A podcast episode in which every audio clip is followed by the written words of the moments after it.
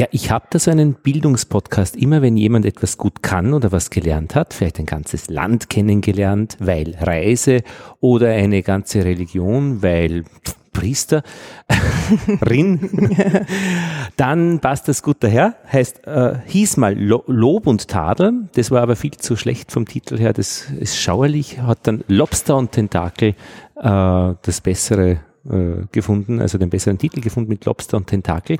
Und zu Gast ist heute Michaela Huber. Passt eh, Huber? Dinges heiße ich jetzt.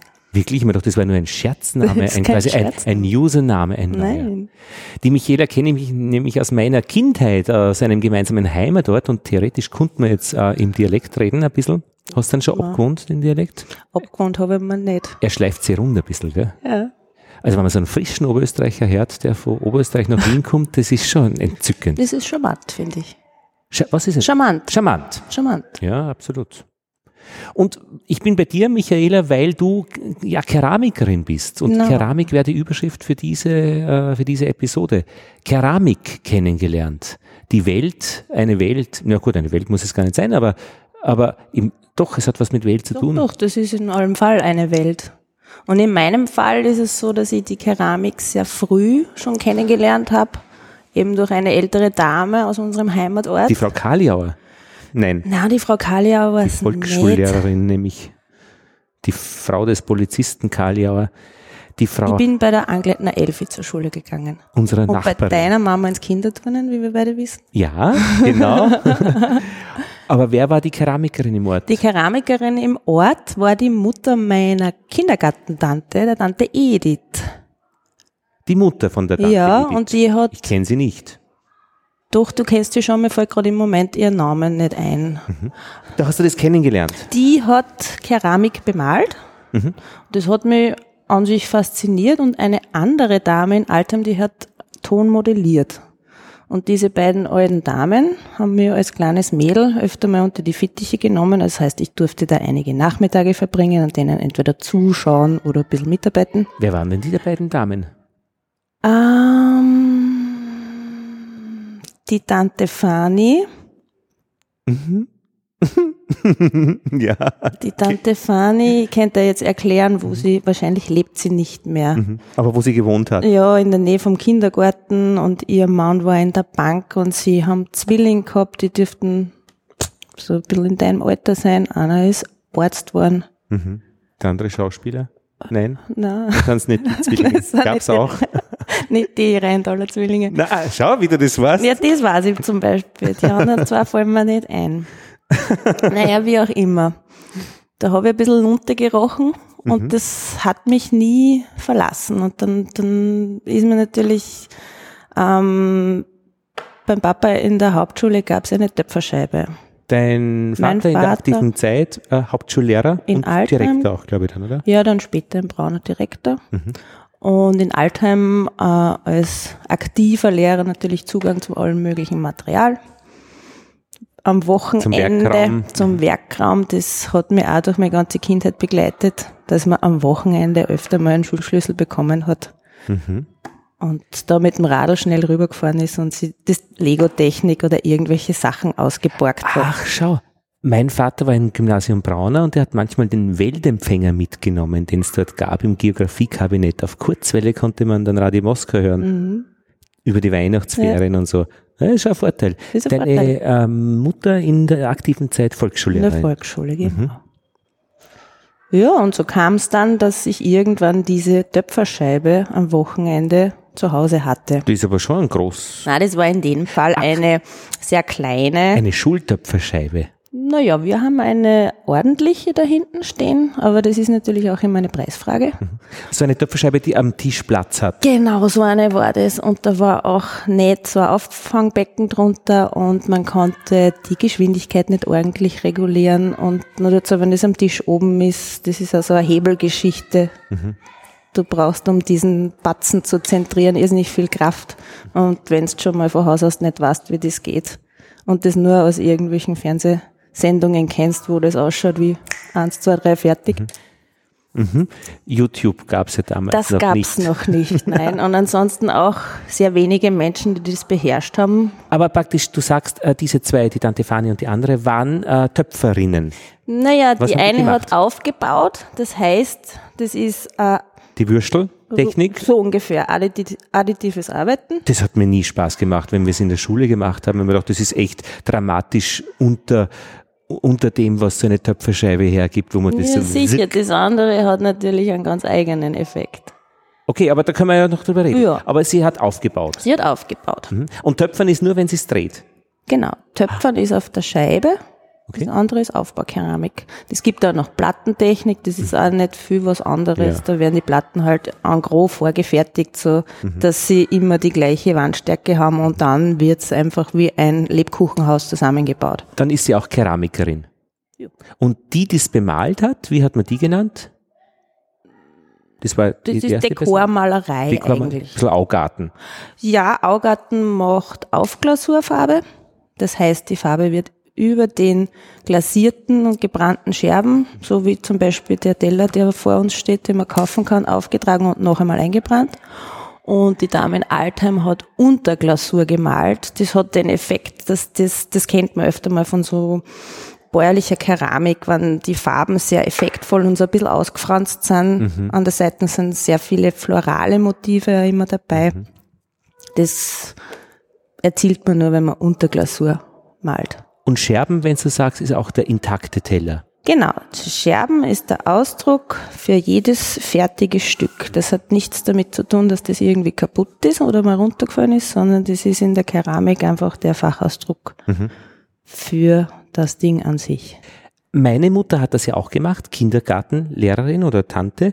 Ähm, die hat einerseits einmal scheinbar einen Töpferkurs gemacht, wo sie eine Vase gedreht hat. Die war sehr hübsch, sehr japanisch, finde ich, guter Geschmack, ja. Und auch immer wieder bemalt und da auch in sehr, ähm, naja, es war ein Blümchenmuster, aber nicht so floral, das so mit wirklich, sondern eher mehr so reduziert. Äh, das habe ich nie verstanden, wa warum er was eigentlich reduziert. Das hat sie mir auch nicht wirklich gut erklären können. Ähm, aber gut, es war sympathisch. Da bin ich stehen geblieben in meiner keramischen Entwicklung. Naja, da gibt's halt die verschiedensten Arten und Muster. Das kommt auch immer darauf an, aus welcher Gegend das stammt, aus, welchen, aus welcher Zeit das stammt. Das wird natürlich auch vererbt teilweise. Also da gibt's auch Vorlagen. Das ist ja genauso wie bei Augarten. Die sind ja dann auch geschützt. Die Rose, das kennt sie jeder. Und, und, und. Natürlich kann man einfach drauf losmalen. Das ist ja grundsätzlich auch kein Problem. ja, wie es ja auch in Wien zum Beispiel ähm, ein Geschäft gibt, wo man hinkommen kann und Genau, dann äh, made by you. Made by You und, und dort bin ich interessanterweise alleine noch nicht hingegangen. Ich habe da irgendwie so einen großen Respekt davor, aber wer weiß, vielleicht schaffe ich das ja mal. Das ist ja grundsätzlich eine coole Institution, meiner Meinung nach, weil es gibt vor Ort alles, was das Herz begehrt und so schwer ist es nicht. Man nimmt sich also praktisch etwas Unglasiertes wahrscheinlich oder eben vielleicht was Glasiertes Das schon weiß je ich in diesem Fall, glaube ich, gar nicht. und Ob zeichnet das glasierte Scherben oder unglasierte sein müssen, vielleicht keine Ahnung. beides. das kann vielleicht auch beides sein. Und ein Freund von mir ist äh, Bildhauer, der hat dort auch schon einmal was hingebracht. Das heißt, die haben auch wirklich eine ganze Bandbreite von blutigen Anfängerinnen und Anfänger bis hin zum zu Leute, die wirklich ganz spezielle Dinge vielleicht machen. Ja. Weil er ha- hat das sowas dann nicht zu Hause, weil er es nicht oft macht, aber er wollte da einen Tonkopf glasiert haben. Genau, Die weil, ihn weil die dann wirklich von A bis Z alles anbieten und auch machen. Mhm. Ja, deine Entwicklung, äh, die Tante Fani und die andere äh, Frau. ähm, äh, und du warst dann einmal auch im Gymnasium in Ried, na, Braunau? Genau, ich war zuerst in Braun im Gymnasium. Und wie wir beide. Ja, genau. Adolf Hitler Gymnasium, wie ich scherzhaft sage, Na ist ja. aber ein bisschen böse eigentlich, weil es waren schon aufgeklärte Lehrer, viele. Ja, aber es gab auch noch andere. Zur damaligen Zeit, jetzt ist es, denke kenn- ich mal, wenn man jetzt nicht das mehr so. Foto anschaut, man kennt nur noch zwei. Man kennt den Herrn Direktor, Ja, den Religionslehrer, den ehemaligen und Genau. vielleicht noch eine andere Person, aber die Gumpinger Christine, meine Frau Klassenvorstand, ah ja, genau. Mhm. die erkennt man Meine noch. geschätzte Deutschlehrerin, die äh, offensichtlich ähm, ja mich schon gefördert hat, finde ich. Also äh, war guter, war schöner Unterricht bei ihr. Ja. ja. Genau, aber äh, gut, da, äh, Zurück dazu, ja. äh, Also- Wer- Werken ein Desaster Äh, ja, im Gymnasium, ja. ja, weil damals noch nicht frei wählbar, ob technisches oder textiles. Ich war im letzten Jahrgang, wo ich habe mir, also da, damals hat's mich halt einfach nicht interessiert. Mittlerweile unterrichte ich selber textiles Werken. Nähen und Stricken ich mach und es gern. Stoff. Ja. Mhm. Und färben und häkeln und alles. Aber Jetzt- damals musste ich und es war auch nicht so kreativ. Naja, und nach der vierten Klasse wechselte ich dann die Schule und bin weiter in Ried ins ORG. Die hatten einen bildnerischen Zweig. Deswegen. Genau deswegen. Und warum hast du das gewusst, dass du das, das möchtest? Also warum wusstest du da äh, Begabung, Interesse? ja, das war immer schon da und es ist auch von zu Hause gefördert worden. Okay. Ja, ja. Und die haben auch gewusst, mit so einem Interesse gehst du besser ins Borg. Naja, die ich, ich konnte sie aufgrund dessen Gott sei Dank davon überzeugen, dass es besser wäre, mich dort unterzubringen, als Echt? mich weiter in Braunau zu quälen. Das ist aber schon eine selbstbewusste Bildungshaltung, die du da in, in, in jungen Jahren hattest. Ja, es war so eine Pattstellung. Also Matura musste sein und ich habe gesagt, in Braunau wird es nicht funktionieren. Und dann, Will Nicht funktionieren, weil, nein, Was? warum nicht funktionieren? weil wir es wahrscheinlich nicht geschafft hätten. Aha, die, die Fächer jetzt, Mathematik, Genau, ja. Physik. Unter anderem Latein war auch nicht so mein Steckenpferd und Ja. wenn es dann in der vierten schon nicht mehr Spaß macht, ist halt Mhm. ein langer Weg. Ja. Meine Oma hat gelacht, wie gesagt, ich würde gerne ins Sportgymnasium gehen. An dieses Lachen kann ich mich heute erinnern. Ich habe 20 Jahre gebraucht, das Lachen zu überwinden. Ich bin vor, vor zwei Wochen einen Marathon gelaufen und es hat Spaß gemacht. Aber gut, das, ich glaube, so geht es halt jedem, der halt irgendwo aufwächst und wenn die Leute lachen. Äh, ich durfte auch nicht mit 14 nach Wien gehen, noch mit 15 an die Gartenbauschule. Das wollte ich gerne tun. Hat mir nämlich Spaß gemacht. Äh, Kakteen züchten und so weiter. Na, das kannst du mal studieren, hat's geheißen. Mhm. Ähm, da bin ich halt in Braunau ins Gymnasium gegangen, wo ich erkennen durfte äh, in der achten Klasse, dass ich laufen kann. Ich habe es acht Jahre nicht bemerkt, bin immer hinten gelaufen. ja, und Forrest Gump war die Geschichte dann. An Lauf, allen Forrest, vorbei, am, lauf. am, Damm sind, äh, am Damm sind sie dann hinter mir alle weg, praktisch, inklusive Lehrer, vorbeigelaufen. Nicht, dass ich jetzt wirklich der Sportstyp wäre, aber es hat mir Spaß gemacht. Also es, und ich denke, das ist die beste Voraussetzung für Sport. Ja, sicher. Ja, Borg. Borg. Im Borg Äh, ging es dann weiter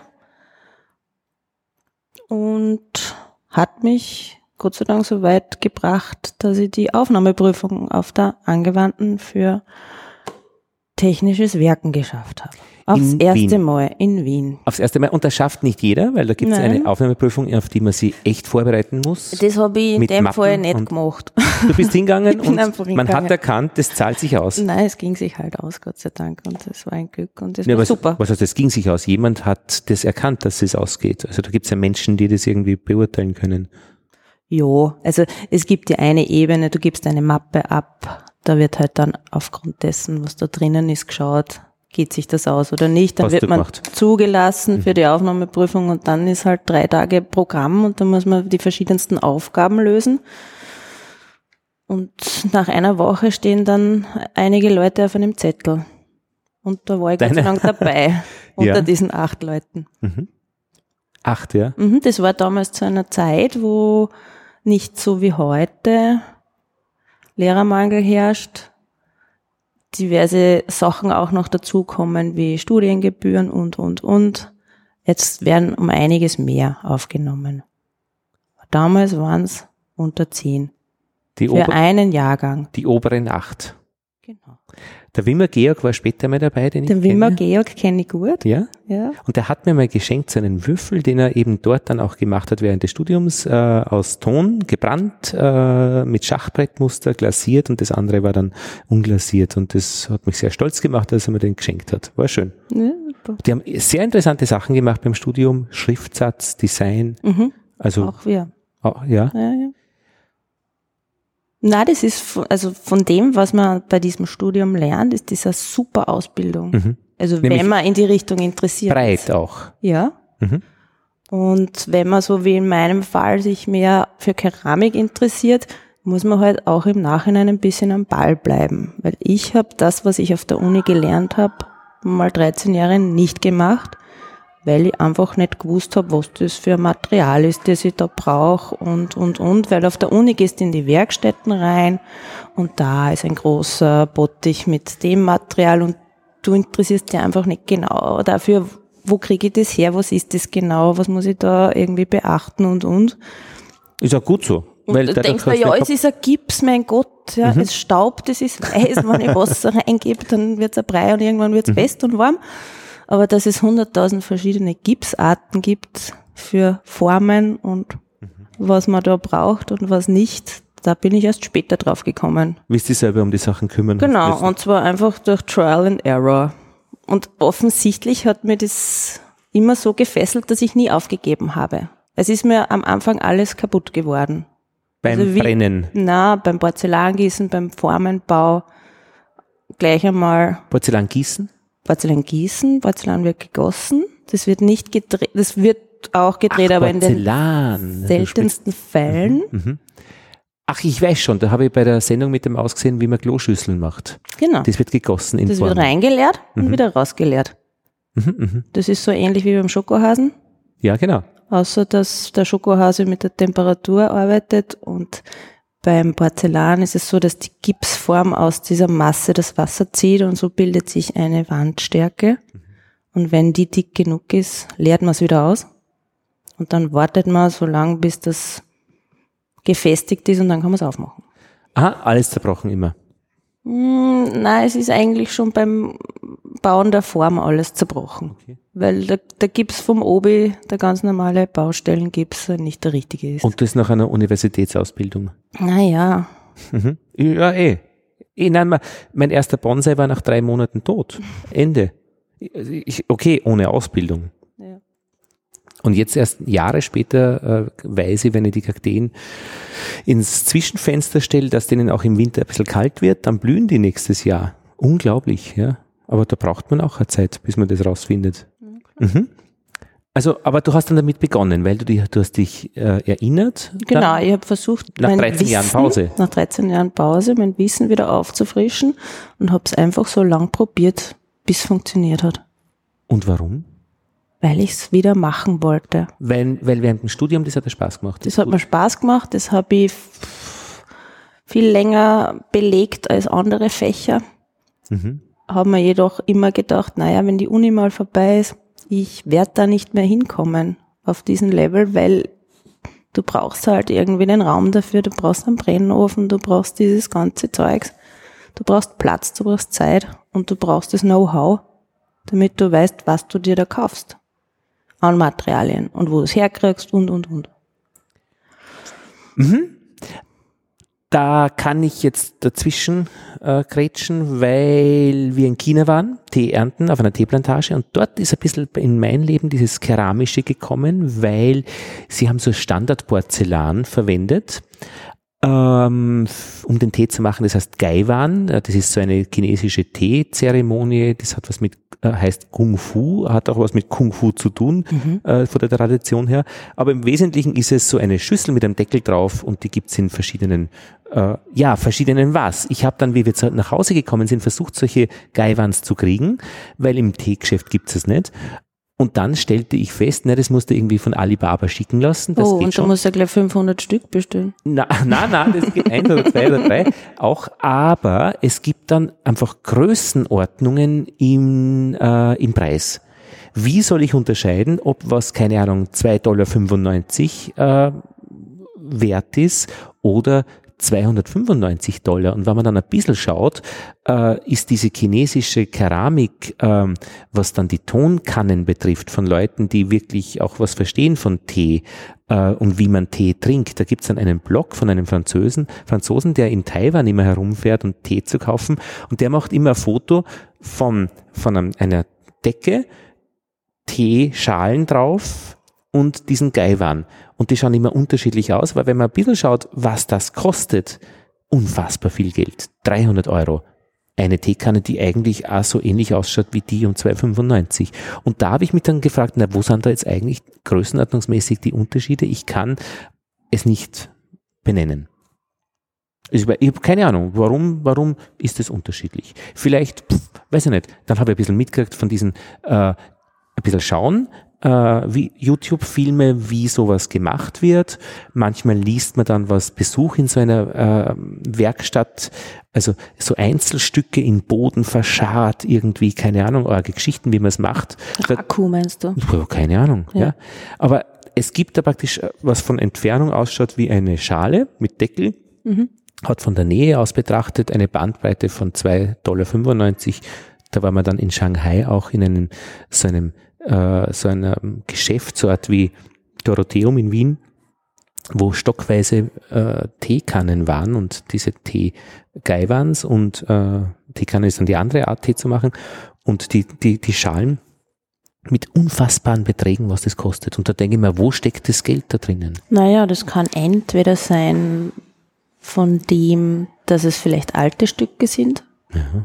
Dann kann es sein, dass es einfach ein hochwertigeres Material ist. Ja. Dann ist Porzellan grundsätzlich immer etwas sehr Heikles und man sitzt, also ich sage immer, meine Sachen gehen sehr oft durch meine Hände, bis sie fertig Ja, sind. da habe ich dann mitgekriegt, es gibt in Irland einen Typen, der macht, äh, das kann man auf Instagram abonnieren, immer wieder so Serien, äh, von wo man dann einfach 20 Stück bestimmte Tassen sieht und da kriegt man ein bisschen dann damit, wie er es auch macht, ja, geht viel durch seine Hände. Ja, ja. Dann ist es auch eine Geschichte der Oberflächenbehandlung. Ist es jetzt oxidierend gebrannt? Ist es glasiert? Wenn es glasiert ist, muss ich es zweimal brennen. Dann gibt es manchmal Sachen, also du nimmst das nicht einfach aus der Form raus und es ist schon fertig, sondern das muss versäubert werden. Manchmal müssen Sachen aufgarniert werden, nennt man das. Das ist zum Beispiel einfach erklärt, ich habe die Schale und die Schale soll einen Henkel bekommen. Und der Henkel kommt natürlich im Nachhinein erst drauf. Und dann müssen beide Stücke einen Zustand haben, den nennt man der Keramik lederhart. Das ist kurz bevor es lufttrocken ist und nur dann verbindet sich das Material. Nur dann. Ja. Und wenn es einmal trocken ist, kannst du das vergessen. Ich mir gedacht, das muss feucht sein wie Sau, dass es biegt. Nein, das ist eben diese Mehr, die wir alle aus der Volksschule kennen. Kriegst einen Batzen Ton, machst drei Würsteln, ja. dann Hauptsache viel Wasser, bis alles schwimmt. Ja. Bis es immer gatschiger und gatschiger wird, dann schaut das aus wie eine Kuhflade und dann kriegt irgendwer einen Aschenbecher zum Muttertag. Wo der Henkel dann abbricht. Na, keine Ahnung. Nein, keine Ahnung. Okay, okay. Aber das ist Lederart. Das ist schon Ja. eine gewisse Expertise. ja. Mhm. Ja, das ist halt, das, das ist halt wie beim Kochen. Darfst du einen gewissen Klar. Zeitpunkt nicht übersehen. Auch ausschneiden dann, wo der, der Rüssel von der Teekanne rankommt. Genau, das ist die Dinge- dieses Garnieren, ja. ja. Und zum Beispiel, ein gutes Beispiel eben zu diesem, ja, recht viel Wasser und ja, recht schleimig und batzig. Ich habe einen Professor gehabt auf der Keramik, der war irrsinnig gescheit und hat ein irrsinniges Know-how über das ganze Thema gehabt, nur er war schon sehr grantig, kurz vor der Pension. Und es war sehr schwierig, aus ihm dieses Wissen rauszuholen. Und dieser Mann war nie schmutzig. Und wir haben immer alle ausgeschaut von oben bis unten. Der ist gegangen mit einem weißen Mantel, so wie der Papa in der Schule. Hat lediglich Arbeitsschuhe, das war ein bisschen ein älteres Modell, da waren vielleicht ein paar Spritzerl drauf. Aber sonst war der immer wie aus dem Ei gepellt. Er hatte nie dreckige Hände, obwohl uns der bei allen und jedem geholfen hat. Aha, er war schon drinnen in der Sache. Aber der hat es irgendwie geschafft, das zu machen, ohne sich voll zu sauen. Und das hat mich damals schon immer fasziniert und jetzt bin ich schon genauso. Das, Das ist ist- auch irgendwie so ein Level, wenn man den erreicht hat, dass man sich nicht mehr von oben bis unten voll saut, dann weiß man, man ist schon relativ gut. Und dann kennst du sicher zwölf Leute, bei denen du aufbauend auf deinem Niveau dann weiterkommen könntest, weltweit irgendwo, weil es bei denen lernst, weil, wenn sie vielleicht was erzählen würden, wie sie es machen. Die würde ich gerne kennen, ja. Ah, gibt's nicht? Gibt's da nicht so wirklich äh, Leute, die man echt äh, besuchen kann oder, oder die Kurse machen oder wo man sich weiterbilden kann, um die nächsthöhere Seinsstufe zu erreichen? Na, das habe ich irgendwie in diesem Metier noch nicht so kennengelernt. Also ich, ich Selber machen dann. selber machen. Wenn ich Hilfe brauche, dann fahre ich zum Keramiker meines Vertrauens. Das ist der Herr Skokan im 12. Bezirk. Und ich denke mir immer, wenn ich hinfahre, wenn der mal in Pension geht, was mache ich dann? Was macht der? Der hat ein Geschäft? Oder? Der hat ein Geschäft, der wartet äh, von jeder Schule beispielsweise den Keramikofen. Der kennt sich bei allem Möglichen aus. Wurscht, ob es da jetzt um Aufbau Keramik, um Brennkurven, um Glasuren, um irgendwelche Effekte geht, weiß alles. Und das macht er selbst auch?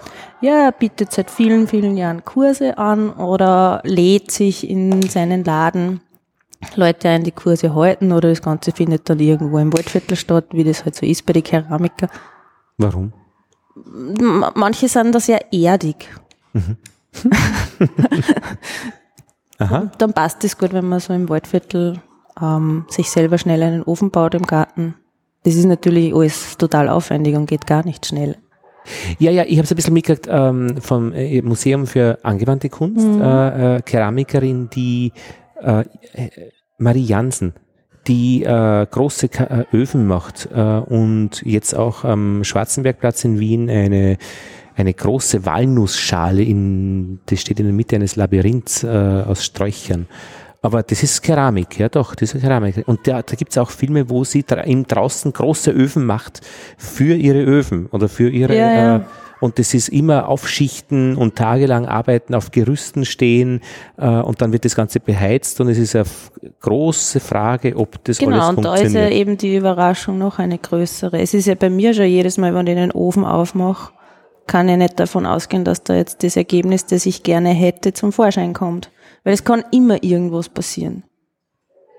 In einem Industrieprozess, der, den man versteht, kann nichts passieren. Naja, aber gibt es ja auch nicht. Industriekeramik, da weiß man ganz genau, was passiert, wie es passiert und das ist einfach ein industrieller Ablauf. Vorn schmeißt den Ton rein, hinten kommt er raus. Ja, so einfach ist leider nicht. Naja, also beim Rohbrand ist natürlich, da passiert wenig, aber sobald es um die Glasur geht, wenn, wenn die nur ein bisschen zu wenig Wasseranteil hat, dann fließt sie nicht ordentlich. Mhm. Das kannst du aber dann, dann kannst du das noch fünfmal brennen, sie wird einfach nicht fließend werden. Da hat sie dann so kleine Punkterl. Oder irgendwelche Risse oder so. Und dann hast du halt, ja, du, du bist genauso lang bei diesem Scherben gesessen wie beim anderen, nur das ist halt dann zweite Wahl und es ist schade. Aber im Industrieprozess, das ist so, zum Beispiel so eine Tasse, wie du jetzt vor dir hast, die ist ja nicht handgemacht, oder? Nein, die ist. Genau, da, da wird es keine Überraschungen geben. Da gibt es keine Überraschungen, da weil genau. da wird das natürlich abgewogen, aber wenn ihr eine Glasur anrührt, dann tue ich nicht abwiegen. Oh Gott. Sondern das ist wie beim Kochen, was annimmt. Naja, kommt, na, kommt drauf an, wie man kocht. Also äh, äh, Germteig nur mit Rezept ja, und abwiegen. Gut, das ist Chemie. Ganz Backen genau. ist Chemie. Das ist Chemie, ja. Und das sollte es eigentlich. Chemie. Ja, schon. Okay, gut, ja, passt. Und das sollte es nicht sein, sagst du? Doch, das sollte es grundsätzlich, aber es ist mir manchmal, also ich denke mir halt einfach, ich kann das so auch. Du hast schon recht, es würde weniger passieren, wenn ich bis auf ein Zehntel Gramm alles genau abwiege. Na das gut, ist aber. Vielleicht eh keine schlechte Idee. ja, aber Experimente gibt es dann auch weniger. Also da, immer wissenschaftlich schon betreiben. Also wenn man sagt, okay, ein bisschen mehr, ein bisschen mehr, ein bisschen mehr. Ja, beziehungsweise man, man lernt halt dann auch Sachen. Wenn ich zum Beispiel einen Scherben glasiere und der noch, noch drei Sekunden oder sagen wir mal nach drei Minuten unten so Eierschalenbruchartige Risse bekommt, dann weiß ich, die Glasur ist zu dick und wenn ich das reinschiebe, dann weiß ich, es fließt nicht. Und auf das wäre ich zum Beispiel nie draufgekommen. Mhm. Das hat der Herr Skokal gesagt. Das hat mir der Herr Skokal nicht gesagt, da bin ich selber draufgekommen. Mhm. Das hast du dann dem Herrn Skokal gesagt. Das hat er aber schon gewusst. das hat er sicher schon gewusst. Mhm. Aha, gut.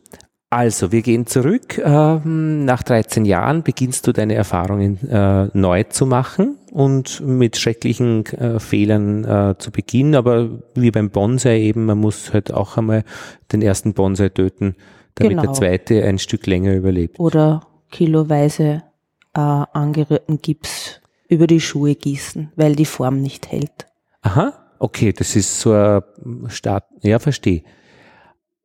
Gips, gut. Okay, genau. Und, und dann sagst du, okay, jetzt ähm, optimierst du das und du lernst es kennen und irgendwann einmal kommt dann die Zeit, äh, wo es greift alles. Genau. Und dann produziert man. Mhm. Für wen?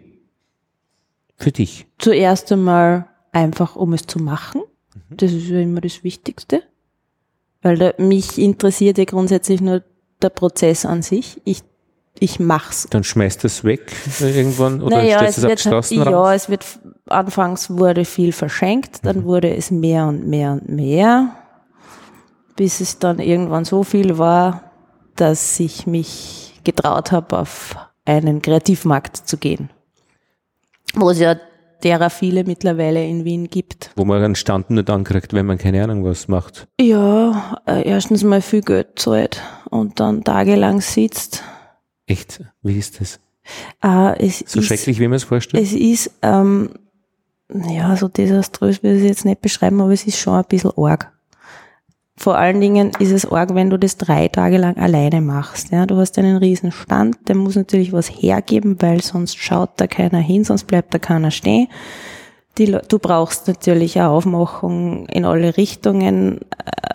Aschenbecher. Was ist Aufmachung? Naja, vom Branding her, du brauchst ordentliche Kärtchen. Aha. Dieses, also diese ganzen Print-Dinger, das ist ja auch nicht billig. Ich merke das in der Imkerei. Das ist auch nicht äh, nebenbei be Ja, also ja, machbar. das Da muss man schon auch hübsch aussehen. Ja, ja, das Produkt. Genau, und, und wenn es halt irgendwie, also du musst das ja gut verkaufen können. Also es muss ja irgendwie ein bisschen edel ausschauen, sonst Edel. kannst du ja keine Kohle dafür verlangen.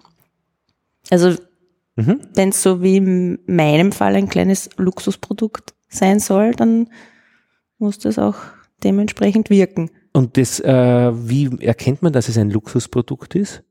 Durch die Wirkung auf alle Fälle mal, wie man es praktisch eben die Kärtchen und das, was dabei ist Ja, und und der Produkt, Verpackung. an der und, Verpackung und am Produkt selbst Genau, wahrscheinlich auch. ja. Das heißt, großer Abstand zu allem, was äh, kein Luxusprodukt ist, muss optisch auch sichtbar sein oder haptisch oder vom Gewicht her oder keine Ahnung. Genau. Aha, dass man sagt, ja, alles andere ist weit weg. Ja. Das wäre so die, Gute, die gute, gute Beschreibung. Mhm. Und dann musst du mit den Menschen reden oder? Mhm. Und eigentlich redest du mit den Menschen immer das Gleiche? Ja, zum, was ist das Gleiche? Was fragen die? Wozu brauche ich das? Was? Das ist eine blöde Frage. Ein Becher, wenn ich sehe, oder keine Ahnung. Naja gut, wenn es um Gebrauchskeramik bemalte geht, dann brauche ich nicht erklären, wozu man den Becher verwendet. Aber wenn es jetzt um, um meine Obstvasen oder derlei Sachen geht, dann ist sehr oft die Frage, Ah, wofür ist das wofür gut? ist das gut, obwohl du es schon fünfmal so präsentierst vor Mit deren Äpfel Nasen, drinnen. dass man eigentlich das verstehen müsste. Oh, Aber ist dann wirklich die Frage, wofür brauche ich das, das Wort brauchen? Oder wofür kann ich das verwenden? Oder, oder wofür ist das gut? Ja, Wofür ist denn das? Was ist denn das? Kann man das dann selber noch anmalen? Aha, ist auch oft die Frage. ja. Und das sind immer die gleichen Fragen im Ja, schon, schon sehr oft. Gibt es ein paar Leute, die sich dann ein bisschen auskennen? Die gibt's ja wohl auch. Und wie, Aber- was fragen die? Oder wie erkennst du die? Naja, weil da merkt man einfach innerhalb des Gesprächs schon, dass ein bisschen ein Wissen da ist. Okay. Am Blick auch, vielleicht? Ja, beziehungsweise weil sie dir selber gerne, wenn sie so eine Schale oder sowas in der Hand haben, erzählen, dass sie schon wissen, wie das gemacht worden ist. Okay. Das gibt's dann auch wieder solche und solche. Ja. Mhm. Aha, aber die, das heißt, da stellst du dich dann oder hast dich dann gestellt mit deinen Produkten Mhm. einer kritischen Öffentlichkeit im Rahmen eines Weihnachtsmarktes. Ja, beziehungsweise, Oder Kunsthandwerkmarkts der Genau. Osterzeit. genau. Da, da, bist- da lehnst du schon raus, ja, weil das kostet Geld Mhm. und eben, wie du sagst, nicht wenig. Und Ja. Geht sich das aus dann? Nicht. Nee. Echt, man zahlt so viel. Mhm.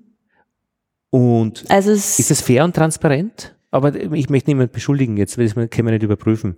Aber, aber hast du das Gefühl, das ist auf gleicher Augenhöhe, diese Geschichte, oder bist du der Depp? Also ich finde es in die Richtung unfair, dass sich Leute, die das organisieren, teilweise mit damit brüsten, uns unser Einnahmen ähm, die Möglichkeit zu geben, da halt irgendwie sich zu vernetzen und zu verkaufen und dass das ja alles so toll ist, aber dass die Standgebühr pro Tag horrend hoch ist und dass es einfach nicht lustig ist, von neun bis um acht am Abend ständig dort zu sitzen, allein. Und wenn du dir einen zweiten checkst, der nicht gerade irgendwie, weiß ich nicht, in deiner Schuld steht, den du dann vielleicht noch zahlen müsstest, dann geht es sowieso nicht aus, ja. Auf der anderen Seite haben ja die diese Märkte ja oft wirklich in jahrelanger Arbeit aufgebaut und ein bestimmtes Image gegeben. Also man weiß mittlerweile, was an den Spittelberg erwartet oder am Karlsplatz ja. oder, weiß, äh, oder vor dem Rathaus. Ja, na, aber ich war eher so in diese Richtung äh, Feschmarkt und Edelstoff. Also wo das, sagt man das kennst du gar nicht. Ja. Otterkringer Brauerei Na, zum Beispiel ist weit weg, andere, andere, andere Baustelle. Oder Markshalle. Ah, Edelstoff ist okay. Markshalle. Und da hast du halt lauter solche Leute wie ich. Mhm. Da, da schaue ich mal hin. Heuer. Da kommst du mal Oder nächsten, ja. Bist du noch dort? Ähm, heuer werde ich zum zweiten Mal zu Weihnachten in Ranshofen sein. Schau, schau. Da war ich letztes Jahr das erste Mal. Und das ist eine ganz andere Geschichte. Ja, warum?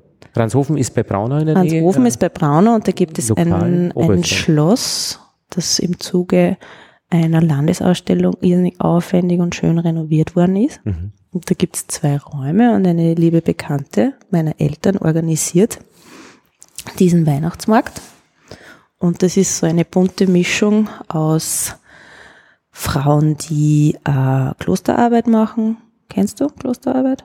Mhm. Das ist sowas wie Gold am Sticken. Ah. Ach so, okay. Also mit hochwertigem Material Sachen produzieren, die du eigentlich in einer Kirche aufstellen könntest. Mhm. Das ist Klosterarbeit. Mhm. Dann hast du viel Handwerk, dann hast du wenig Keramik. Ich glaube, ich war nur eine von zweien. Mhm. Und es ist ein bisschen so ein ländlicheres Publikum am Start. Du hast natürlich auch welche, die den klassischen Weihnachtsmarkttourismus machen und von irgendwo weiter herkommen. Aber es war irgendwie witzig. Mhm. Jetzt so im Kontrast zu diesen Kreativmärkten in Wien. Aber wo ist das Problem noch einmal bei den Kreativmärkten für dich gewesen? Es war einfach ihrer Aufwand für das, was es letztlich an, Ge an Geld auch gebracht hat. Äh, die Leute kaufen nicht. Sie schauen. Mhm. Aha. Ich meine, ich finde es ja faszinierend, ähm, man muss ein Material einkaufen, um seine Gegenstände zu produzieren. Auch zum Beispiel Farbe, äh, wenn man äh, Maler ist, also ein Bild malt. Und irgendwann einmal ist man so gut, dass man de den Wert der Farbe vervielfacht oder mhm, vermehrt mhm. und nicht nur eins zu eins, sondern eins zu zwei, eins zu 200, eins zu 2000. Ist das bei dir auch so oder hast du das äh, schon lang, längst hinter dir. Wenn du das Zeug in die Hand nimmst, wird es am Schluss dann mehr wert sein? Ich weiß nicht, das ist mir nicht so wichtig. Ja, eh, aber im, am Ende des Tages, äh, wenn du die Geldbilanz anschaust, ist es. Also wenn ich auf so einem Markt insgesamt, du? also was du praktisch damit verkaufst äh, und, und was du an Geld einsetzt. Bei der Imkerei kann man ein bisschen Geld verdienen, wenn man seine Arbeitszeit nicht rechnet. Also mhm, es ist ein das Ho ist bei mir ähnlich. Ein Hobby, das praktisch äh, nichts kostet. Ja, aber es wird ja in deinem Fall auch so sein, dass du es wahnsinnig gern tust und dann ist es ja wurscht, wie lange es dauert. Genau. Und damit bleibt aber ein leichtes Plus über. Ja. Ähm, und würde man 50 Völker haben, äh, dann würde man auch ein, auch ein, großes Plus haben, dann interessiert sich die Steuer dafür, nur dann ist es auch wirklich viel Arbeit. Mhm. Also was ich gern mag im Zuge so einer Vorbereitung für einen Markt ist, dass ich dann so einen Drive kriege, ja. Mhm. Und dann fällt mir noch was ein und noch was ein und noch was ein, dass mein Stand noch toller wird. Und das ist dann, wenn dann sich alles ausgegangen ist und das dann über, die, und das ist wahnsinnig anstrengend und zeitintensiv und stressig. Und wenn es dann so dasteht, wie ich mir es vorgestellt habe, dann bin ich schon so happy, dass es mir eigentlich wurscht ist, mhm. was ich dann die nächsten zwei, drei Tage verkaufe. Mhm. Und wenn es dann so ist, dass einiges weggeht, dann freue ich mich deswegen, weil was weggegangen ist und auch deswegen, weil dann ist wieder was weg, dann kann ich wieder was Neues produzieren. Und so ein halbleerer Stand, den muss man immer so schlichten, dass er ungefähr gut ausschaut. Ja, na, man hat ja unten. Also unten. Unten ist ja alles in den guten Kisten drinnen und dann wird nachgeschlichtet. Umwickelt mit Papier? Oder dass nichts zerbricht? Ja, das Porzellan ist ganz also, dankbar. Es ist zwar sehr filigran und sehr dünn, mhm. aber alles gut. Und wie findest du den Preis, den du verlangst? Was der Markt hergibt? Ich habe früher mehr verlangt. Es ist gerade im Bereich der Keramik schwierig, weil ähm, es gibt nicht so viele, die den Unterschied zwischen einer asiatischen Billigproduktion und meinen Sachen kennen. Und wenn die fürs ungeschulte Auge die Sachen ähnlich ausschauen wie das, was man woanders bekommt, dann versteht man halt nicht, warum das statt 2,50 29 Euro kostet. Beim Honig ist es so, da muss man mit dem Süßpreis äh, konkurrieren und Süßpreis heißt Zuckerpreis und der ist halt wirklich nicht hoch und damit äh, hat halt der Honig wenig, wenig, äh, was man verlangen kann. Mittlerweile weiß man allerdings, dass guter regionaler Honig auch sein Geld wert ist und Fälle, jeder Imker ja. wird äh, sich davor hüten, ihn zu verschleudern. Ja. Mhm. Aber du findest dann einfach irgendwie einen Weg, den Preis zu benennen, genau. der dann also auch. Ich habe dann einen Mittelweg, wo viele sagen, ähm, das ist viel zu günstig mhm. gefunden, aber für mich ist es für mich ist es nachvollziehbar. Und das Preispickel biegt oben? Na, da gibt's natürlich einen schönen Rahmen nebenan, Ach so. wo das alles aufgelistet ist. Preispickel biegt keins oben. Aber ähm, nicht, also dass man es nur mündlich weitergibt, was das. Nein, da kommst du nicht zusammen. Eben. Also wenn du, brauchst wenn du 15 verschiedene Produkte hast oder mehr, und du wirst dauernd gefragt, was, ich kann es ja selber nicht auswendig. Aber du hast dann schon deine, deine äh, standardisierten Produkte. Ich habe meine standardisierten Produkte und es kommen jedes Jahr neue Sachen dazu. Mhm. Also heuer war es beispielsweise, das war ganz witzig. Also ich finde es ja immer cool, wenn, wenn sie so Sachen vernetzen. Äh, ich habe beispielsweise im textilen Werken Kreuzstich gemacht. Mhm. Ein Kreuzstich ist wieder in. Es gibt Leute, die haben Kreuzstich-Tattoos. Es gibt 100.000 Vorlagen im Internet für Minions oder weiß nicht was. Es wird groß gestickt. Es ist nicht so wie früher und es muss auch hinten nicht alles gerade sein. Mhm. Hauptsache es ist bunt und es macht Spaß. Und es ist ein Kreuzstich. Es ist ein Kreuzstich. Und über alte Vorlagen bin ich draufgekommen, das wäre doch auch total schön, wenn man so einen Kreuzstich mit Gold und Platin auf einen Teller raufmalt. Und das habe ich dann versucht mit einem Nullerpinsel. Das ist nicht so einfach, dass es regelmäßig wird. Was ist ein Nullerpinsel? Naja. Ein kleiner Pinsel. Der hat ungefähr, so weiß ich nicht. Drei Haare. Ja, sagen wir mal 15 Borsten. Und wie, wie malst du die äh, Gold und Platin? Was macht man da? Das, Farbe, oder? Genau, das ist, ähm, das ist so ein kleines Fläschchen, kostet ungefähr 50 Euro. Mhm. Und das ist genau das gleiche Gold, das man von den Goldrändern und so kennt. Das wird ah, dann okay. im Nachhinein eingebrannt. Mhm. Und das malst du rauf? Und das wird draufgemalt und dann wird es einbrannt. Und das ist praktisch ein, der heiße Schrei im Moment.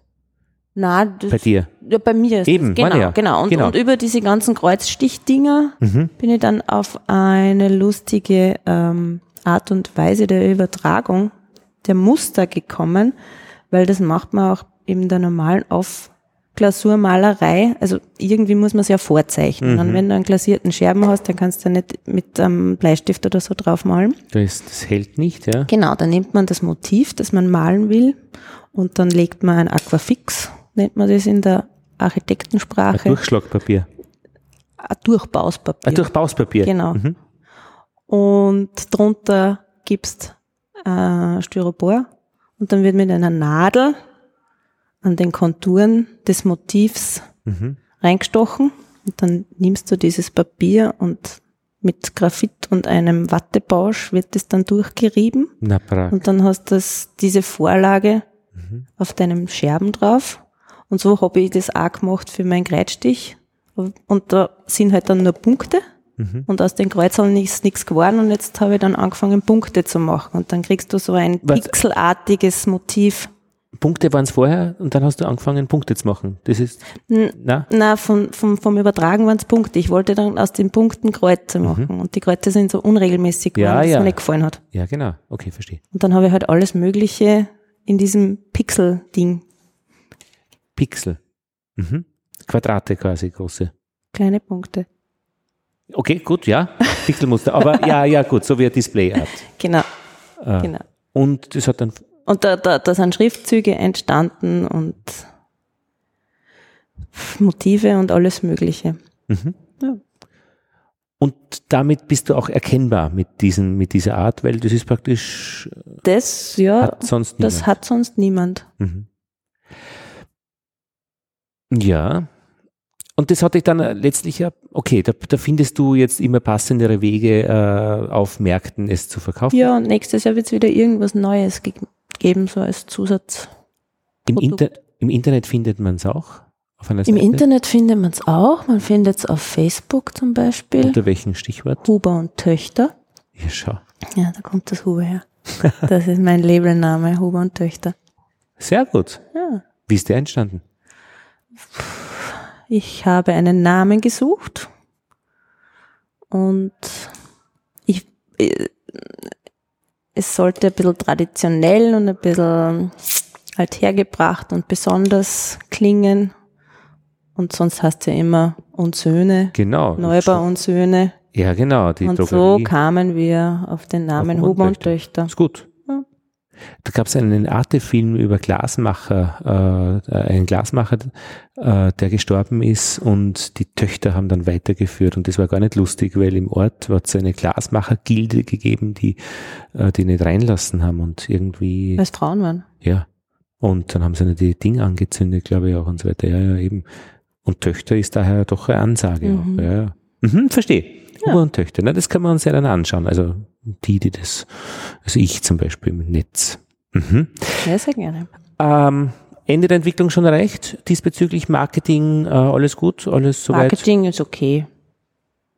Ja, also. Angestellte das, das keine? Angestellte keine. Marketing darf in meinem Fall auch nicht so zeitaufwendig werden, weil das ist zum Beispiel was, was ich nicht gern mache. Auf, äh, auf Fremdaufträge praktisch an Grafiker oder so? Ist schon. Ist schon erfolgt.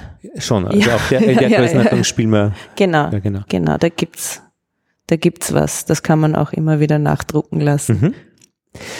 Jetzt, wenn wir das praktisch jetzt ein bisschen besprochen haben von deiner Seite her, wie du es machst, wäre es natürlich schon interessant, was das für Sachen, was das ist eigentlich. Und äh, Ton ist der Grundstoff. Porzellanmasse. Okay. So es gab eine Schlammgrube in der Nähe von Gundholing, wenn du denkst, auf der linken Seite. Ja, no. Die war lange Zeit, ist aber dann irgendwann einmal verschwunden. Mhm. Ist das so ein Zeug? Also da gibt es neben der Straße eine, eine, eine große Pfütze. Das, was du meinst, ist Lehm. Ja, genau. Und Lehm ist ähm, Ton. Lehm ist Ton. Genau. Und Porzellan unterscheidet sich von Ton durch einen Zusatzstoff und den nennt man Kaolin. Das ist das, was es weiß macht. Mhm. Das ist das, was es so elastisch macht. Zusatzstoff, was zusätzlich zu den Tonbestandteilen drinnen ist. Genau. Also die Bestandteile von Porzellanmasse sind sehr ähnlich deren von Ton. Plus aber mit Kaolin. Kaolin. Das ist und das war auch ein Grund, warum sie in äh, Europa so lange gebraucht haben, dieses Porzellan zu erzeugen. Und da kannst du dich erinnern, in der Geschichte, das war ja heißes Gut.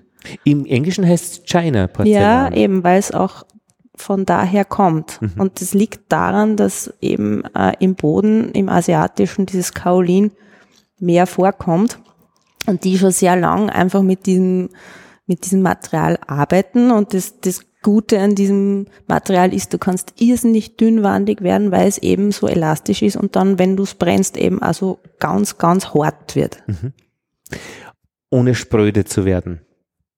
Und ähm, der Ton ist das, was dann diese, diese Bierkrüge sind. Genau, das ist Steingut beispielsweise. Steingut. Ja.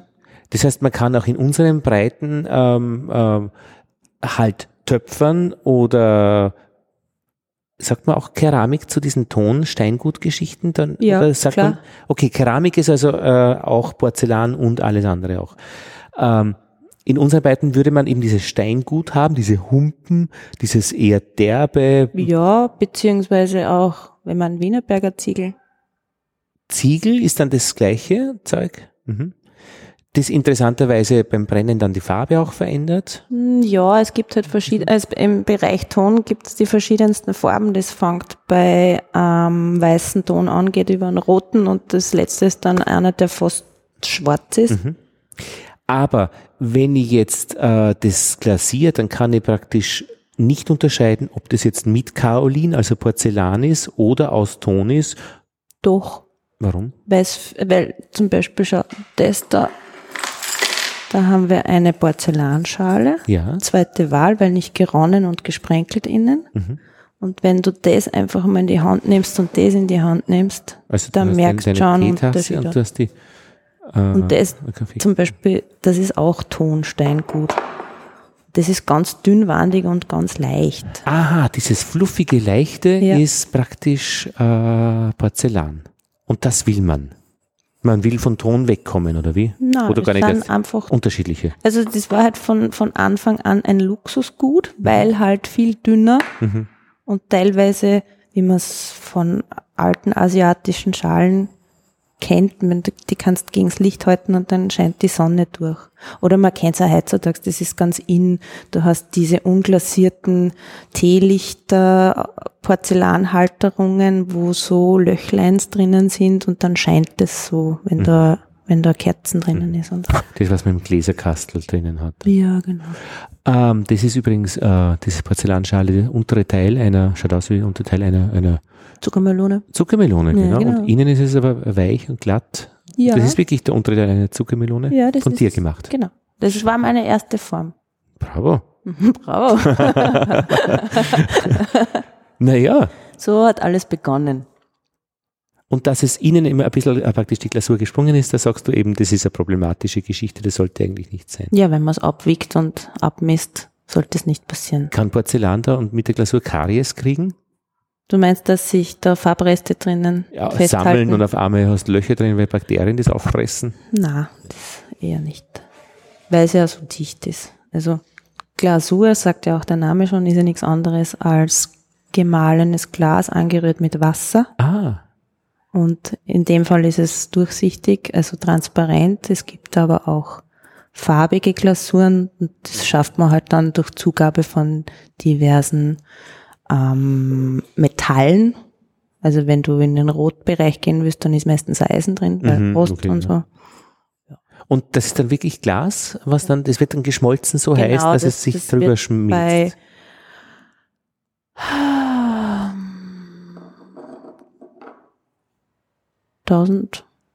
Tausenddreihundert.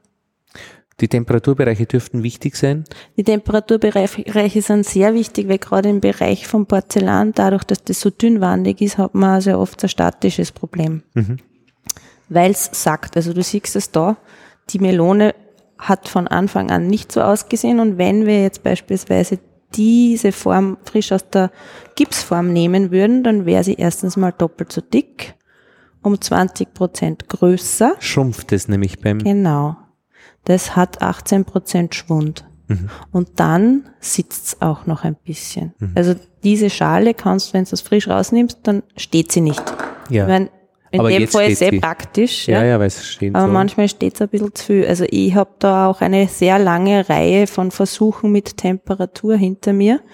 Weil erstens einmal, je höher du brennst, desto dunkler wird das Material. Das wird dann fast grau. Also wenn du Bereiche hast, die nicht glasiert sind. Wenn du es dann glasierst, ist wieder wurscht. Das Äußere ist also nicht glasiert. Das Äußere ist nicht glasiert, weil sonst würdest du diese schöne Struktur verlieren und, und eben, ich, ich mag dieses raue Haptische, ja, ja, das ist interessant, Das weil- ist so knochig. Weil die Zuckermelone generell sich schon interessant angreift. Ja, ja. Mhm. Und bei all meinen Schalen ist die Innenseite glasiert, weil man das einfach bei Gebrauchskeramik mag. Ja. Mhm. Also es, ist- es, es fühlt sich nicht gut an, wenn man da mit dem Löffel reinfährt, wenn man Mhm, dieses es- Geräusch einfach nicht gewöhnt ist. Ja. Mhm. Und es ist auch hygienischer und es ist, es ist auch, mm, sagen wir mal, stylischer und edler. Also außen gerne interessante Oberflächen, Richtig, äh, aber richtig. innen Ja. gerne glasiert. Ja. Ja, das heißt, äh, Kaolin ist dann einmal wichtig dazu. Was macht das Kaolin in dieser ganzen Geschichte? Das ist irgendein Ke- äh, ein Mineral Ja, das mit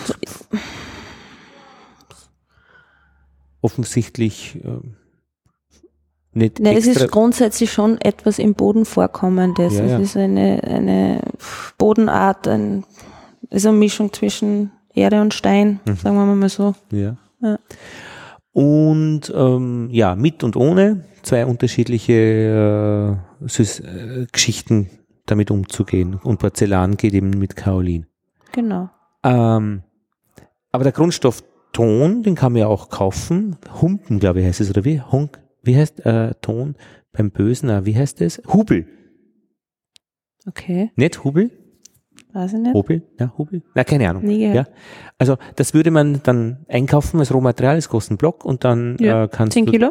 10 Kilo und Porzellan wirst, wirst, wirst du eine Masse eben anrühren und dann Genau, gießen. da kriegst du eine 10 Kilo. Das schaut aus wie so ein ähm, Betonsack. Ja. Das ist der Gips, den, den nennst du Gips. Nein, das ist das, das ist die Porzellanmasse. Ah, die Die kommt Porzellanmasse. in Trockenware. Okay. Und was nennst du Gips? Der Gips ist das, mit dem ich die Form mache, Na logisch, klar. Okay, käme ich aus, ja. Die Also Form, das, die du was da, mhm, die Trockenmasse. sein muss, damit ich das andere reinleeren kann. Alles klar. Trockenmasse mit Wasser angerührt. Ja, eine Stunde lang mit dem Quirl. Mit 10 Liter Wasser. Da Ist darf- ganz schön anstrengend. Bohrmaschine. Ja, natürlich, aber trotzdem nach einer Stunde Okay. wummern die Unterarme. Also da würde man schon einen Assistenten dann beauftragen, wenn man das, äh, wenn man sich mehr auf den Gestaltungsteil äh, äh, konzentrieren möchte. konzentrieren will. Okay, okay. Mhm, mhm. Anrühren. Genau. Dann einen Tag stehen lassen, weil durch das Anrühren zu viele Luftbläschen Ja, drinnen. haben wir im Honig auch. Ja, das kennst du. Und dann kann man eigentlich damit schon loslegen. Wenn du die Form hast, Wenn ich die Form habe ohne und wenn Form die nicht loslegen. ohne Form nicht loslegen, nein. Und die Form muss auch trocken sein. Ja, ja. Und du kannst auch nicht mehr als vier Güsse pro Tag, beziehungsweise bis die Form wieder trocken ist, machen, weil du es irgendwann nicht mehr rauskriegst. Weil wenn dieser ganze, diese ganze Gipsform vollgesogen ist mit Wasser, dann kannst du kein Wasser mehr ziehen, dann geht Mhm. nicht mehr. Und das heißt, du musst immer äh, praktisch äh, am, an der Form arbeiten und dann am Produkt selbst durch dieses Gießen. Und wie du die Form machst, da gibt es wahrscheinlich verschiedene Methoden, Abdrücke, Abgüsse, Genau. Silikon äh, oder In meinem Fall sind es Abgüsse, Gipsabgüsse. Gipsabgüsse Ja, von der die- Zuckermelone. Die meisten, also das ist eine einteilige Form. Mhm. Ich habe auch zweiteilige Form. Das Augartenpferd hat, glaube ich, über 100 Teile. Da brauchst du Löcher, wie du es reinleerst. Äh, Naja, das wird alles mit so kleinen Metallstiften dann. Es ist, also, haben, da, davor habe ich eine Hochachtung, ja. Aber Mhm. Ja, das, ja, ist mir, das das, ist die- ist mir noch ein bisschen zu, zu heavy. Klar, aber das haben ja auch jahrhundertelange Tradition Genau. bei Augarten. Mhm. Ich habe so einen Goethe gehabt aus Porzellan, der ist mir dann runtergefallen, der hat den Hals gebrochen. aber, aber der war schön, finde ich. Ja, war interessant. Ähm, ja, und bist du da immer beschäftigt? Also rennt man da immer ständig hin und her oder hat man da auch Leerzeiten, Todzeiten, wo man herumsitzt und wartet? Es ist besser, wenn man immer beschäftigt ist, weil sobald sich irgendwelche Todzeiten ergeben, vergisst man auf was anderes. Ich bin eine große Freundin des sortenreinen Arbeitens. Also wenn, dann gieße ich und tue nicht daneben irgendwas anderes, weil es dauernd passiert, dass du dann einfach den Zeitpunkt übersiehst, wo die, wo die Masse wieder rausgehört und dann hast du dann so einen dicken Schirm und den kannst du nicht verwenden. Ja. Und dann meistens höre ich Musik dazu oder sonst irgendwas gibt's eh immer zu tun, aber ich verlasse einfach den Platz nicht. Ja. Und wenn es dann soweit ist, dass die Formen versäubert gehören, dann mache ich auch zuerst die Orangen, dann die Zitronen, dann die Birnen und nicht, was gerade irgendwie kommt, weil es bei jeder Frucht so ein paar Sachen, das vergiss ich aber auch von jedes Mal aufs andere Mal. Es gibt ein paar Sachen, wo man aufpassen muss. Ja, also du hast auch immer diese Nahtstelle von da, wo die zwei Gipsformen aneinander treffen. Und gerade wenn du Struktur hast, dann musst du diese Nahtstelle, du kannst sie nicht einfach nur mit dem Messer abziehen, weil dann hast du einen Streifen. Bei einer glatten Frucht ist das wurscht. Ja. Du musst ein bisschen die Struktur nachmachen. Das heißt, du nimmst das Messer und kratzt aus diesem Grat, den du eigentlich entfernen solltest, die Struktur gleich noch mit heraus, dass man es fast nicht sieht, wo das ist. Und das ist also ein Schauen, in das musst du erst wieder reinkommen und da finde ich es einfach praktischer, wenn man da seriell arbeitet. Riecht es auch irgendwie alles? Na, es ist nur vom Staub her ein bisschen schwierige Geschichte. Brauchst du eine Maske? Wäre vielleicht manchmal nicht schlecht. Nimm mir aber nicht. Ich, ich kann auch nicht mit Handschuhen arbeiten, weil das spürst du nicht. Wie sind die Hände nachher? Ist nicht so schlimm. Fingernägel wachsen besser, wenn, wenn ich viel gieße und arbeite. Kaolin ist das. ne? Vielleicht, vielleicht ist das der Traum. ja, vielleicht, weil du einfach aus der Luft viel schluckst, also äh, vom, vom, Das vom Staub her und das dann einfach die es ist einfach nur mäßig. wahnsinnig staubig. Aha, ist staubig. Ja, ja, also ich, ziehe dann auch einen Overall an. Mhm. Und, Mhm. und wenn ich da irgendwie zwischen den Räumen hin und her gehe, man sieht am Boden die Fußabdrücke. Mhm. Und dann hast du das versäubert und dann wird's gebrannt. Genau. Da hast du deine Erfahrungen schon gemacht, bei welchen Temperaturen, wie lange, man schlägt nach, man fragt den Herrn Sobotka, wie heißt der? So Kokan. Skokan, ja, Skokan, Ja, das Kokan. genau.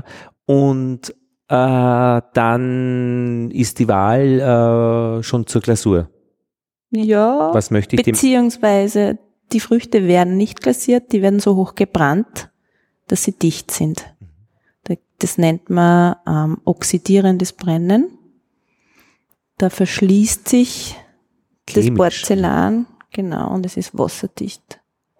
Was Das passiert? hat aber zur Folge, dass es äh, durch das, dass es höher gebrannt wird, natürlich dunkler wird und mehr zusammensackt. Mhm. Was passiert denn eigentlich beim Brennen? Jetzt in der Struktur. Es wird verdichtet, Verdichtet. einfach. Ja. Das Wasser verschwindet und Das so- Wasser ist ohnehin, wenn, wenn da nur ein Fuzzi Wasser drinnen wäre, macht's kein Wumm und dann hast du lauter Brösel. Also wenn Ah. du irgendeinen Scherben, der nicht ganz trocken ist, sprich luftgetrocknet erst ist, trocknen, dann brennen. reingibst, dann hast du Klar, weil das dehnt sie aus und äh, zersprengt das Ganze. richtig, richtig. Mhm. Und es muss auch immer, also das ist auch der, der Grund, also diese Früchte haben nicht nur deswegen ein Loch, weil man sie als Vase verwenden kann, sondern wenn du eine Hohlform hast, dann muss die unbedingt irgendwo ein Ein- und Aus haben, damit sie die Luft zwischen außen und innen austauschen kann. Weil sonst reißt das auch. Und das Ja. hast du zum Beispiel bei so ganz aufwendigen Porzellanfiguren, hast immer irgendwo ein haargroß, äh, Nadelkopfgroßes Loch. Das hat mir ein Freund erzählt, der hat versucht, äh, ein Mess, ich glaube, Messingballon zuzulöten. Und dem ist es nicht gelungen, das letzte Loch Also zuzulöten. weil das immer durch den Die- Unterdruck das wieder Genau. angesaugt hat. oder ich glaube durch den Überdruck wieder rausgesaugt, hat. eins von Ja, den beiden. Und sein Lehrer hat das schon gewusst und der hat sich angeschaut, wie kommt der Schüler das ist drauf. Ja lustig. Ja, ja, und es ist, es gelingt einem nicht. Das Ja. finde ich ein rätselhaftes, interessantes Phänomen. Aha, gut. Ähm, brennen. Dann, wenn es gelungen ist, dann klingt das schön. Es hat einen, äh, einen Klang und macht nicht dumpfes Unk. Na, na, weil sonst wäre es schon kaputt, würde schon in Scherben zerfallen sein. Äh, wenn es Brennen nicht funktioniert hat. Äh, die Porzellanschale. Ich höre es nicht, wenn es drinnen zerspringt. Oder Nein, was das nicht. meinst Aber du wenn jetzt? du es dann rausnimmst, äh, Ach die, so. die klingen ja. Na so- ja, Bissi. bisschen. Ja. Aber wer hätte sie einen Haarriss, würde sie nicht klingen. Ach so meinst du. Ja. Aber immer, Ja, ist klar. Ich Ja, find weil das es immer nicht so- schwingt dann. Genau, und wenn man so einen Teller zu Hause hat, dann man aus Mundner Mhm. Ja, Keramik, richtig, die haben manchmal ja, so ja. Sprünge. Ja, und da das- weiß man schon beim Hinstellen. Genau, Obwohl man nur da- nicht sieht. Ganz genau, da kannst du ihn gleich wegschmeißen. entzwei- Ja, das ja, ist, ist schon wurscht, richtig. ja. Ja. Mhm. Dann haben wir es gebrannt und dann kommt die Glasur. Das ist die nächste Auswahl, äh, eben was du willst. Du sagst nicht alles wird glasiert, aber, Genau. aber vieles, äh, wenn es äh, eine oxidierende Brennung ist, dann ist es sowieso schon dicht, man braucht es eigentlich nicht. ja. Und du kannst da oxidiert, oxidierend gebranntes nicht mehr glasieren, weil das nimmt keine Feuchtigkeit mehr Ah, auf. okay. Und was passiert jetzt beim Glasieren dann? Ah, da hast du, ah ja, genau, dieses Glasartige wird, dringt noch einmal ein und es wird verglast praktisch. Du hast einen Scherben, der roh gebrannt ist. Das kann man sich ungefähr so vorstellen wie der Blumentopf, der auf dem Balkon Mhm. steht. Der ja auch, wenn du die Blume gießt, Feucht siehst wird. du, Genau. wie er dunkler wird. Ja. Und dasselbe ist mit dem roh gebrannten Scherben. Du tauchst ihn in die Glasur ein und der macht Mhm. und dann ist die Glasur mehr oder weniger drauf. Ah. Und bleibt dadurch nicht unterschiedlich dick an den Wänden? Ja, das ist halt, das, das ist Die die, große Kunst, Mhm. dass man das so taucht. Und die Schwerkraft, dass es nicht unten ansammelt Ja, da muss so. schnell sein. Oder man hat es ja schon öfter, also im Fernsehen Ja, hat man genau. schon öfter mal gesehen, wenn, wenn diese Frauen, die seit 40 Jahren nichts anderes machen als Teller glasieren bei Die schwenken Mundner das, Keramik ja. und das ist 1, 2, 3 und fertig. Gmundner Keramik hohe Kunst? Oder hat sich durchgesetzt? Darf sein. Darf sein. Finde ich auch faszinierend. Mhm. dass die nach wie vor das schaffen mit diesem Muster, mit dem wir alle aufgewachsen sind. Und sie haben auch neue Sachen und ich finde es einfach, also letztens auch wieder mit, mit den Schülern einen Clip angeschaut, also so Werbesache von Gmundner selber. Also sie haben neue Sachen, sie sind immer am Ball. Mhm. Finde ich, finde ich faszinierend. Und ja. hier nämlich nicht, ihr, genau. äh, nicht irgendwo ausgelagert. Und, und, und auch also auch von den Kapazitäten, mit denen die arbeiten. Also mhm. ein Ofen, der bei mir da steht, die haben Häuser, wo sie mit den ganzen Tellern zu tausendst reinfahren. Mhm. Also das sind solche Straßen, wie man es halt von der großen Glasverarbeitung kennt. Aber immer sitzt noch wer da und macht diese Schleifen. Ja, das ist mit, genau, mit so Dessertartigen. Ja, ja. Und das kommt dann äh, auf das erst, ist es dann schon glasiert äh, drauf? Dann, das, da gibt es zwei verschiedene Die Gmundner machen ähm, unter Glasur. Also vorm Glasieren wird es schon bemalt und dann wird drüber glasiert. Deswegen ist dieses Grün auch so ein bisschen ausgefranst Ja, genau. und ein bisschen erhaben. Ja, stimmt, ja. Das ist so wulstig, Ja. weil das wird ja so fast pastös aufgetragen mit viel Schwung. Und welche Glasur, da gibt es wieder ein Telefonbuch voller verschiedener Zutaten und wie findest du das Richtige? Äh, Ist da ein Bild dabei, wie das aussieht? Wenn ich eine Glasur besorge. Ja. Ja, da gibt's natürlich ein kleines vorglasiertes äh, Plättchen Ah. oder einen kleinen Scherben. Ein Musterbuch. Genau. Na, das, das klebt einfach im Regal unter jedem drunter. Oder eben, wie du auch sagst, ein Musterbuch. Dann muss man immer darauf achten, was man glasiert, weil die Glasur für den Ton ist eine andere als die fürs Porzellan. Das wusste ich am Anfang auch nicht. Das hat mir natürlich auch wer erklärt, der Herr Skokan. Der Herr Spockert. mein Gott. Ja, absolut, wichtig. Ja. Mhm. Weil das alles halt andere Art von Spannung und Temperatur und Na klar. muss halt alles zusammenspielen. Und Ausdehnung und Spannung ist der Tod oder äh, eben das Leben von dem Produkt. Genau. Wenn das nicht passt. Und wenn, und beispielsweise ist es ja so, diese Temperatur von äh, 1390 Grad, die wird ja lediglich für 10 Minuten gehalten. Und dann dauert es eineinhalb Tage, bis der Ofen so kalt oder unter Anführungszeichen so kalt ist, sprich 100 Grad hat, dass ich ihn überhaupt aufmachen darf. Also diese Brennkurven, das ist ja nicht uninteressant. Das fängt halt an, dass man mit der Temperatur raufgeht. Das ist Gott sei Dank alles programmiert.